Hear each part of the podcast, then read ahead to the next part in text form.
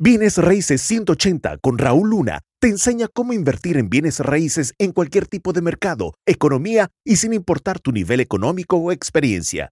Si Raúl pudo crear un imperio multimillonario en bienes raíces, tú también puedes. Episodio 23. Aprende las bases primero. Categoría de bienes raíces, muchachos. Hablemos de categorías. Hay un sinnúmero de categorías, pero puedes invertir en casas, por ejemplo, en condominios, en duplexes. Cuando hablo de duplexes, estoy hablando de dos apartamentos, ¿ok? Triplexes, tres apartamentos. Fourplexes, cuatro apartamentos. Comercial multifamiliar, son cuando son cinco apartamentos o cinco unidades hacia arriba. Comercial, centros comerciales, son shopping centers o centros eh, eh, eh, de tiendas comerciales. Industrial, ¿ok? Propiedades industriales, terrenos residenciales, terrenos comerciales, uso mixto. Uso mixto es cuando hay apartamentos arriba y hay tiendas abajo de esos apartamentos. Por eso se llama uso mixto.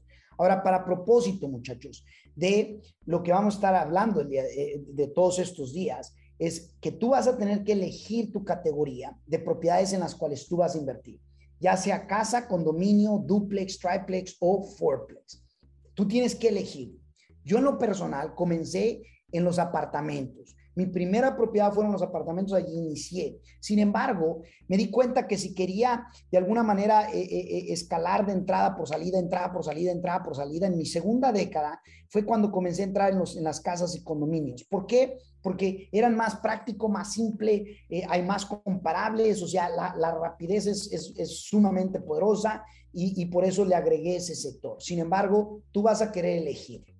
Eh, algunos van a querer comprar para revender el contrato, otros van a querer comprar para remodelar y otros van a querer comprar para quedarse con las propiedades, ¿ok? Ahora, estrategias de salida, muchachos. Esto es cuando vas a vender. Y voy a entrar en cada una de ellas, pero ya ahora sí en detalle. Número uno viene siendo wholesale. Wholesale es donde no ocupas crédito, donde no ocupas préstamo, donde la propiedad ni siquiera pasa tu nombre. Y funciona de esta manera encuentras o ubicas la propiedad. La identificas, la ubicas, la encuentras, la pones bajo contrato. El contrato es lo que gobierna, en este caso, y te da el derecho de que tú eres el comprador y que tienes los derechos de comprar la propiedad. Tú vas a buscar a otro inversionista, como, como tú y como mi persona, que él o ella compra propiedades a descuento en donde sí la remodela y si la revende o se las quiere quedar, no importa. Entonces, buscas a un inversionista comprador, tú le vas a vender el contrato, tú le vas a ofrecer el acuerdo y cuando tú le traspasas o le asignas ese acuerdo, entonces él recibe, en este caso, eh, eh, él recibe el contrato y tú por asignar el acuerdo recibes tu ganancia. Y es así como funciona recibe tu pago al asignar el contrato. En este caso, cuando él cierra la propiedad, a ti se te paga. Es así de simple. No ocupaste, ¿verdad que no ocupaste el dinero? ¿Quién ocupa el dinero? A quien tú le vas a traspasar el acuerdo. Vamos a decir, te sale un trato que el valor de la propiedad está en 200 eh, mil dólares, ¿ok? Y tú la tienes bajo contrato por 125 mil dólares. Y la remodelación es de 25 mil. Bueno, tú puedes decirle, ¿y sabes qué? Yo la tengo en contrato por 125, te la vendo a ti por 135. Te ganas 10 mil dólares por asignarle el contrato. Qué poderoso. Esta fue, de hecho, la, estrategia de salida que a mí en lo personal me sacó del agujero de la bancarrota. Literalmente, mi primer wholesale que yo hice me dio a ganar 10 mil dólares. Y créanmelo, de allí comenzó a subir, ¿no? 15 mil, 20 mil. Eh, comencé a hacer wholesales eh, bien, bien fregones. Pero, pero comencé de, comencé obviamente, de, mi primero fue de 10 mil dólares. A lo mejor no sea grande o significante para ti, para algunos sí, para otros no. Sin embargo, así es como funciona. Holtel. Ahora, Holtel es casi idéntico a wholesale. La única diferencia es que esta sí pasa a tu nombre, sí pasa, sí cierras a tu nombre. Aquí sí vas a ocupar poner un préstamo. Aquí sí vas a poder eh, ocupar eh, eh, préstamo, crédito y ponerla a tu nombre. No la remodelas, le haces a lo mejor un poquito de arreglo nada más como para que califique para el comprador que vaya a querer vivir en ella, por ejemplo, y la vendes rápidamente. Eso, encuentras el trato, cierras a tu nombre, le haces cualquier tipo de cariño bien leve, leve, leve. Te voy a poner un ejemplo. Yo compré una propiedad en donde le tuve que poner eh, los detectores de humo y los detectores de, monóxido de carbono y tuve que amarrar los tanques de agua porque es un reglamento, en este, caso en el estado de California, es regulatorio, es un deber del vendedor que entregue uno una casa, especialmente cuando la vas a entregar para alguien que va a vivir en ella. Entonces, esas son las únicas cositas que le hice y boom, la puse en el mercado rápidamente y se vendió con velocidad, ¿ok? Ahora, la diferencia entre wholesale y wholesale es que wholesale vendes el contrato, Wholesale si estás vendiendo la propiedad. ¿Ok? Entonces espero que quede claro ahí. Fix and flip. Fix and flip es adquieres la propiedad, si pasa tu nombre, si ocupas préstamos, si ocupas dinero, pero no tiene que ser tu crédito, no tiene que ser tu dinero.